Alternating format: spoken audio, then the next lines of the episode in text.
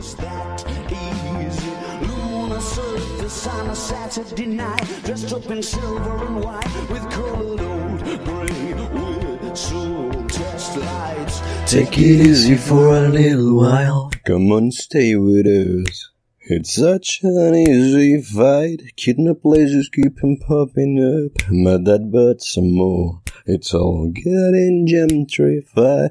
But a taqueria under muscaria. And tons of crazy makes a shit that oddly rhymes with Ria. They're packed on the roof. It was well reviewed. My crew jailed me.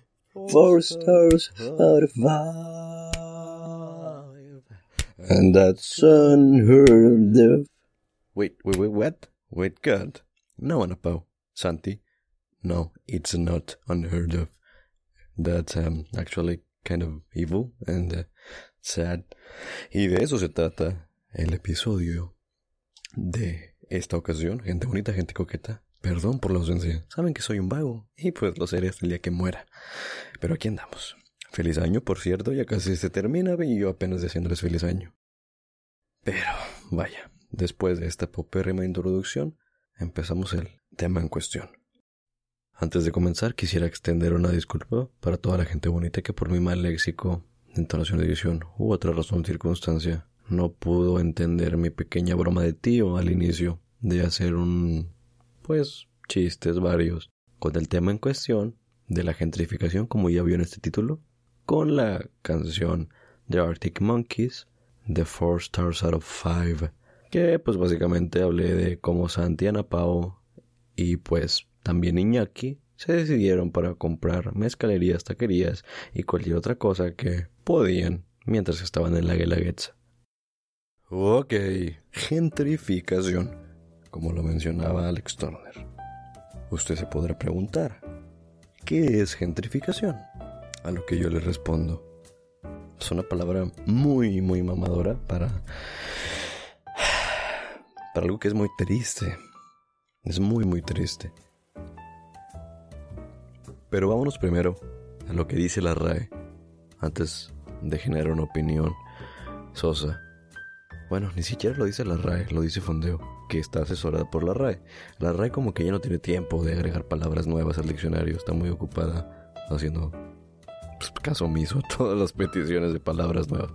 Pero bueno, gentrificación es una adaptación, o sea, un anglicismo, una adaptación adecuada al español del término inglés gentrification, con el que se alude al proceso mediante el cual la población original de un sector o barrio, generalmente céntrico y popular, es progresivamente desplazada por otra de nivel adquisitivo mayor. La palabra inglesa gentrification deriva del sustantivo gentry, alta burguesía, pequeña aristocracia, familia bien o gente de bien, o como serían estos días, Ana Pau, Ana Sofi, Iker, Santi y toda la gente que se considera gente de bien. Se trata de un término que también se ha adaptado al francés.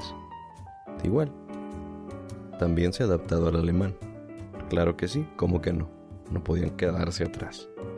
Die Gentrifizierung, vendría siendo la palabra. Y este. Gentrificación. Una disculpa por el acento, es pésimo en ambos idiomas, inclusive en el español, una disculpa por el acento.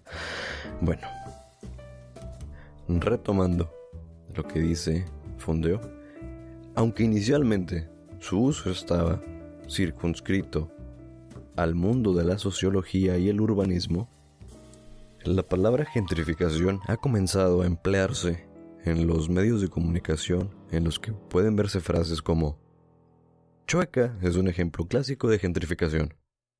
El barrio se limpió en todos los sentidos. El tejido social cambió. Se revalorizó el suelo. Se termina el quote. Otro quote. Para los vecinos más hoteles supondrán un aumento del riesgo de gentrificación. Otro quote. Clinton Hill en Nueva York y Clerkenwell en Londres son ejemplos claros de gentrificación. No tengo ni puta idea de dónde queda nada de eso que acaban de decir. Pero lo que sí puedo ver a leguas de distancia es que desde los ejemplos que está poniendo Fondeo, que es, vaya, recuerden, asesorado por la RAE, eh, está mal, está muy mal, porque sí, ok, su uso estaba circunscrito al mundo de la sociología y el urbanismo, ok, ok, pero los ejemplos, el barrio se limpió en todos los sentidos, coma, el tejido social cambió y se revalorizó el suelo. Carajo, eso es. Eso ni siquiera puedo expresar adecuadamente el enojo que estoy sintiendo en este momento. Inclusive que es un término que ya tiene rato. esta, esta publicación fue de 2013. En el 2013 ya andaban viendo más o menos cómo ponerle a desplazar a Doña Pelos y poner un puto boutique de café de Oaxaca al que por cierto le pagan centavos al agricultor, pero a ti te lo venden en 300 pesos porque lo hacen con un método alquímico casi, te venden un marketing mamalón. Y, pues claro, es la Roma, es la Condesa, es la del Valle en San Pedro. Tiene que estar caro, si no, no tiene los street creds necesarios para que sea un buen producto. Si no es caro, no sirve. Pero ¿qué pasó con Doña Pelos? Doña Pelos no era como que rentar ahí. Ahí vivían generaciones de personas atrás de ella. Mamá Pelos, abuela Pelos. Antes más no, porque recordemos que México es un país eh, bélico em, en el cual todavía se sufren los estragos de la revolución mexicana, de la Segunda Guerra Mundial y de muchas cosas. Pero bueno, a lo que voy con esto es todo lo que acabo de mencionar de los ejemplos, de las citas, de los quotes, son parte de, un, de una publicación del 2013 de Fondeo. Y la alternativa para la palabra propuesta ahora en español es elitización o elitización residencial, la que más ajusta el sentido del término original, frente al aburguesamiento. Y pues vaya, ya saben por dónde va esto. El detalle en sí no es la gentrificación. En sí todo el mundo quiere que aumente la plusvalía de su, de su terreno. En el caso de que tengas un terreno, porque recordemos que los millennials y los que somos Gen Z estamos jodidos en ese aspecto. Es prácticamente imposible comprarte la casa que tu abuelo se compró por pendejos dos mil pesos y es de 500 metros cuadrados. A ti te están vendiendo en promedio un departamento de 80 metros cuadrados en 2 millones de pesos. Dato real en Monterrey, por cierto. Al día 2021. ¿Todo por qué? Por la gentrificación. No puedes pagarlo, no vivas ahí. Vete, vete fuera de la ciudad, a las, a las comarcas que están no en la metrópoli.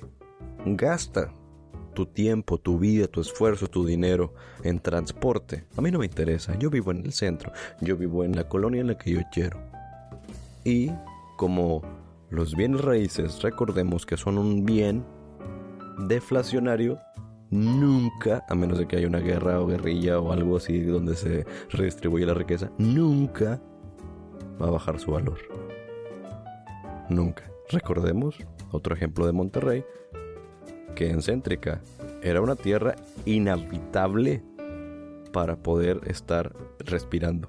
Y ahorita hay colonias. y está caro y está nice. Recordemos Santa Fe. Era un jodido basurero. Y así puedo mencionar muchas, muchas colonias que se hicieron prácticamente de la basura. Y ahora es nice. Donde vivía gente que ni siquiera tiene eh, el salario mínimo que varios presidentes han prometido para erradicarlos de la pobreza extrema, puesto que la OCDE declara que en México más del 54% de las personas desgraciadamente están en pobreza. Y lo más triste, gente bonita, gente coqueta, es que este dato de pobreza es atroz. Son dos dólares diarios. Dos dólares diarios. Sin temor ni miedo y con mucho respeto. Mm, y con mucha admiración también. No sé cómo vive la persona que está con dos dólares diarios. Cómo te transportas, cómo te mueves, cómo pagas el café chiapaneco que acaba de desplazar a Doña Pelos y a su torta de tamal y a su atolito que con 15 pesos tú ya andabas full todo el día para andar chambeando. ¿Cómo le haces? Ese es el problema con la gentrificación, o bueno, elitización, que es lo que más mm, está teniendo aceptación según fondeo, asesorado por la RAE. Por la RAE. Es inhumano.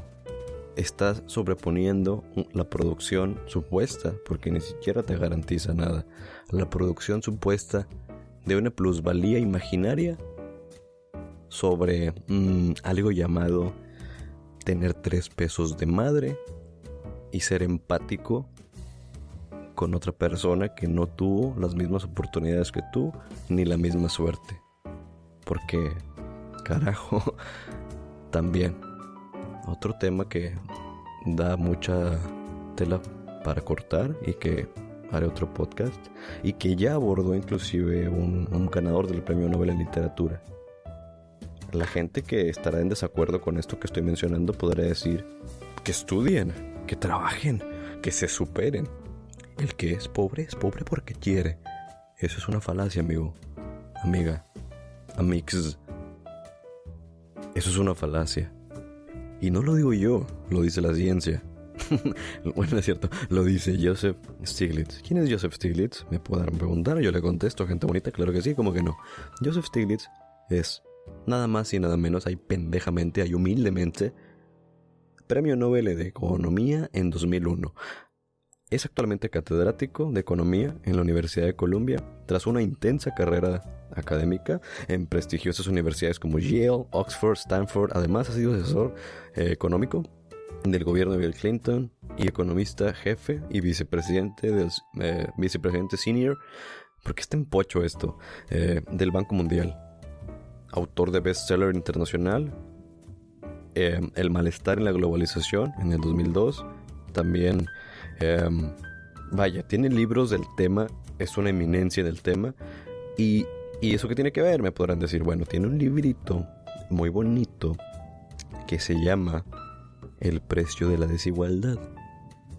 El 1% de la población tiene lo que el 99% necesita carajo, si pueden leer, o sea, es más, si, si, alguna vez tienen el tiempo y el dinero para poder comprarlo, este libro lo tienen que leer. Va a cambiar la percepción de su entorno muy, muy denso. Pero bueno, no hablo más sobre el tema. Lo que indica es que la meritocracia, la tan aclamada meritocracia, por una horda de personas denominadas también por otro gremio mm, que se pudiese interpretar como resentido. Pero pues no, tienen justificación. La mayoría.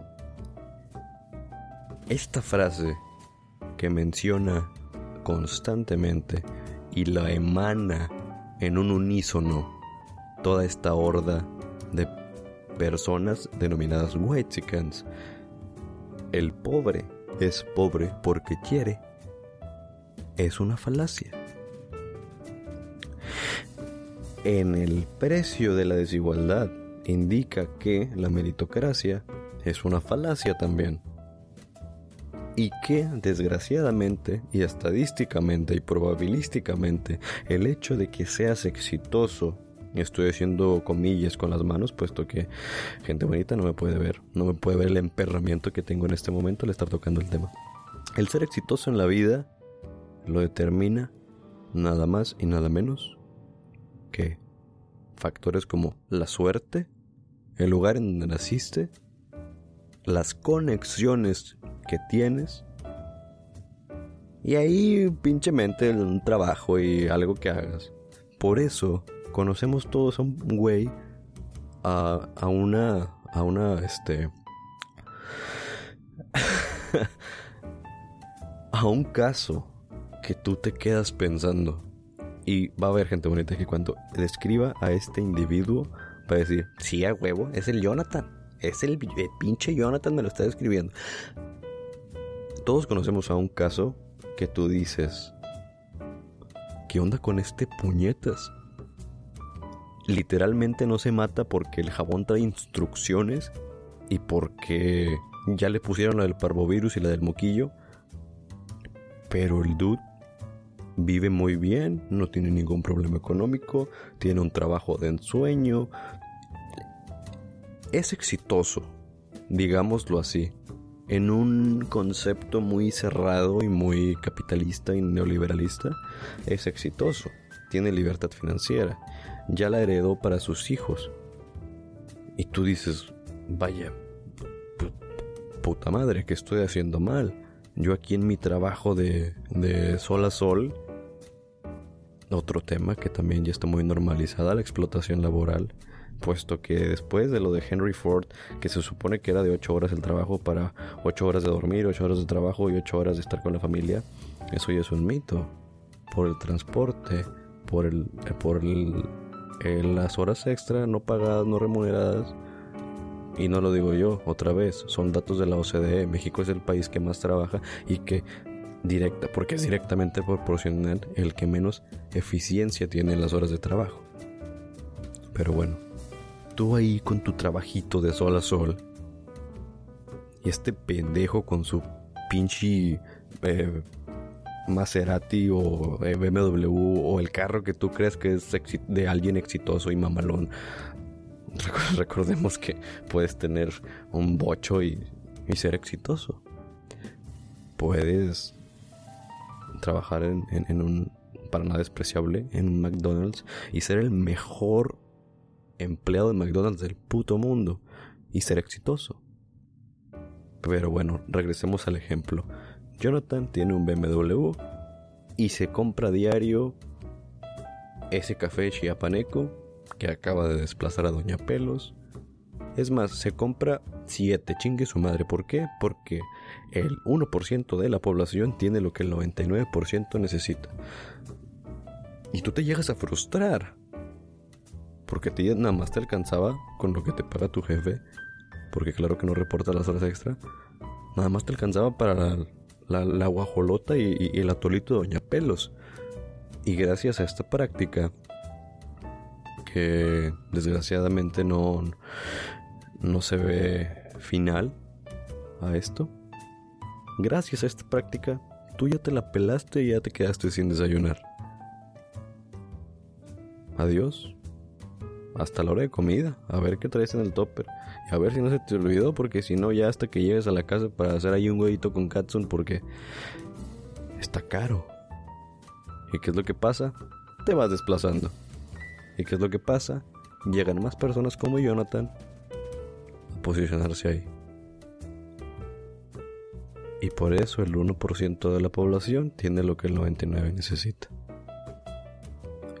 Y me podrás preguntar, ¿y esto a qué responde? ¿Qué ley, qué regla, qué paradigma, qué pendejada está pasando con el universo en este eh, monopolio todo culero y sin chiste llamado vida? y es algo también que responde a una ley de Pareto. La ley de Pareto es la ley de 80-20. Vaya, no me voy a entrar tanto en ese tema porque me voy a sentir como de los güeyes de mentalidad de tiburón y no es el caso.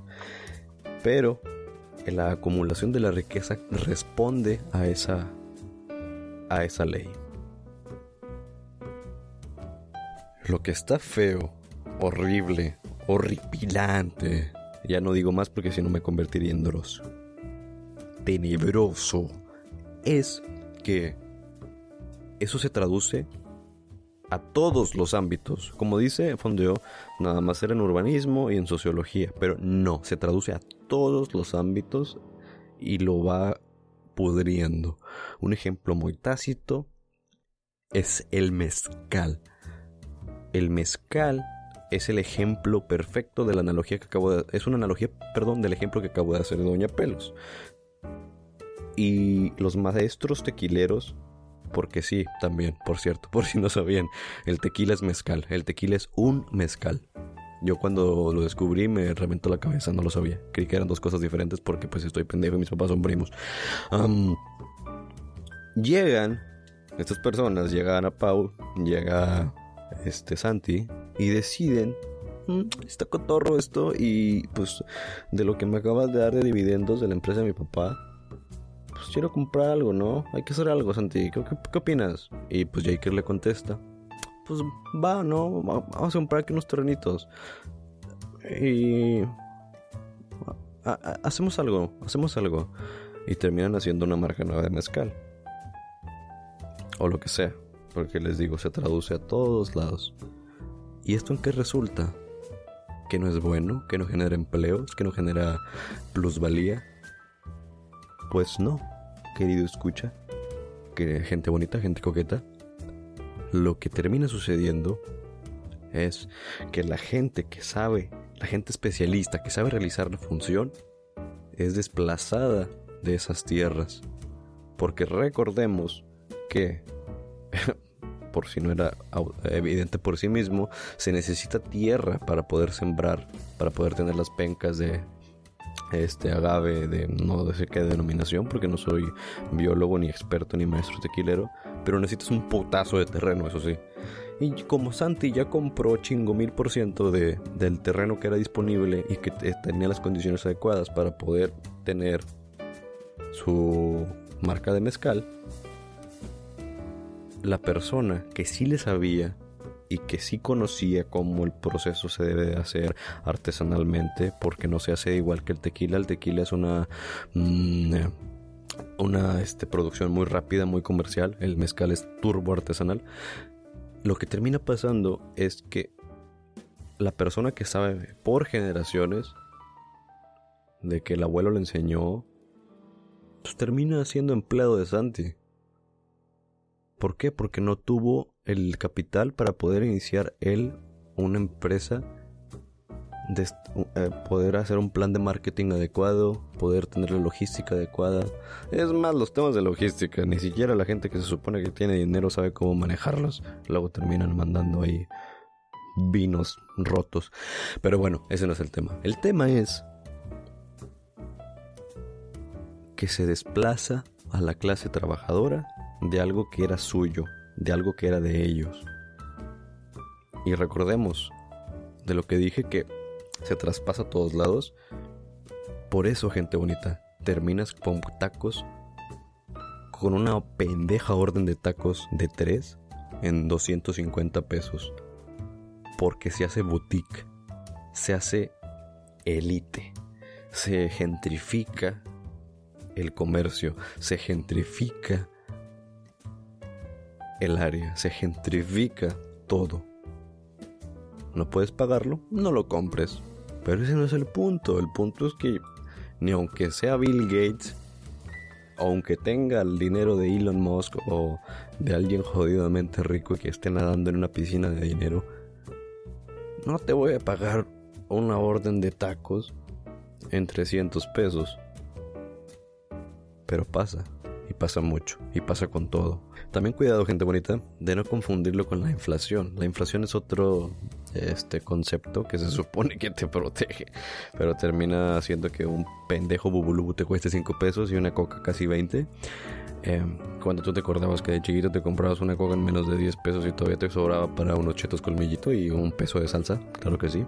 Pero bueno, la gentrificación, como lo expresé a manera de mofa o de parodia, este disquera de Arctic Monkeys. Si ves esto, es parodia, el, clip que utilicé del audio.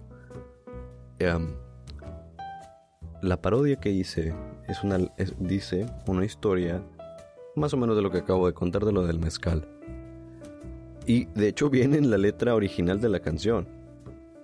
Que puso una taquería. Y eso ya se me hace como que dude, Alex Turner en la, anécdota puso una taquería y tenía buenos reviews y se estaba gentrificando. No es algo como que tenga que ser exclusivo de los mexicanos. Claro que yo puedo, que yo puedo ir a poner un negocio en Canadá o en, en Saudi Arabia, eh, pero la canción de eso habla, de eso va. Four stars out of five, que tuvo buenas reviews. A lo que voy con esto, con lo que empecé y con lo que cierro, es que ya se hizo tan eh, mainstream, ya está tan permeado en todos lados. La gente lo sabe implícitamente, pero ni siquiera se habla de ello, ni siquiera lo acepta la RAE como una palabra al español. Ni siquiera se sabe que hay un que le dieron un puto premio Nobel este a la persona que expuso el precio de la desigualdad, que expuso las falacias de la meritocracia. Y luego terminas frustrado creyendo que si no tuviste una cuenta bancaria con... O sea, que tu cuenta bancaria parezca número de teléfono. Teléfono. teléfono. Es tu culpa. Eres un fracasado. No supiste hacerlo en la vida. Claro que no, gente bonita. Lo que cuenta, lo que te llevas al pozo son las experiencias. Es lo que compartes con los demás, con tu familia, con tus amigos, con tus seres queridos, con el ambiente en donde te desarrollas. Eso, y solo eso, y chingo a mi madre si no, es lo que te hace exitoso. Que chingue su madre la gentrificación. Muchas gracias por su atención. Les agradezco la espera a las dos personas que están escuchando esto. Les agradezco que se queden hasta esta... Eh, que, creo que van más de 20 minutos. El, el, formato se supone que son de, de 15 para que, sea para que sea asequible. Para que estén lavando los trastes a gusto y escuchen a este pendejo hablar. Para que estén barriendo y en vez de ponerlas de Celina pongan este güey. Pero más de 20 minutos, vaya, eso ya es compromiso. Te lo agradezco y deseo que te vaya muy bien en este día. Tampoco te, desanimes. Claro que con trabajo se puede salir adelante. Ahí está General Sanders. Pero solo es una parte, es, es un data point de la estadística que indicaba anteriormente. Que el éxito, que canónicamente se entiende como un putazo de dinero, es una cuestión probabilística. Y por eso Coronel Sanders llegó a tener KFC justo antes de, eh, cometer suicidio. ¿Por qué? Porque intentó todo. intenta todo, intenta todo lo que quieras. En lo que crees que apestas, pero que no sabes si te gusta o no, inténtalo. De que, mm, quiero, ser, quiero ser streamer, pero no sé jugar nada. Streamea, por algo se empieza. Un punto para poder desarrollarte en algo es aceptar, tener la humildad de saber que vas a ser pésimo al principio en algo y de tratar de con el feedback ir agarrando más vuelo y ir mejorando. Como este pobre pendejo que está haciendo un podcast. ¿Tiene experiencia en ello? No. ¿Tiene experiencia en redacción? No. ¿Tiene experiencia en entonación, en todo esto? No, ni siquiera sé hablar. es un tema que me cuesta. Pero aquí andamos, echándole ganas. Y espero que tú también. Ya por último, antes de irme, quisiera por favor de su apoyo para el tema del algoritmo. Eh, es un tema complejo, pero aunque parezca que no, el hecho de que lo compartan en sus historias de Instagram, que me etiqueten cuando lo estén escuchando en Spotify, en Apple o en Google Podcast, sí hace una gran diferencia para el tema de el preprocesado del capítulo cuando se distribuye en las plataformas y reiterando, muchas gracias por su sintonía. Esto fue Pista y Despista, espero que les haya gustado.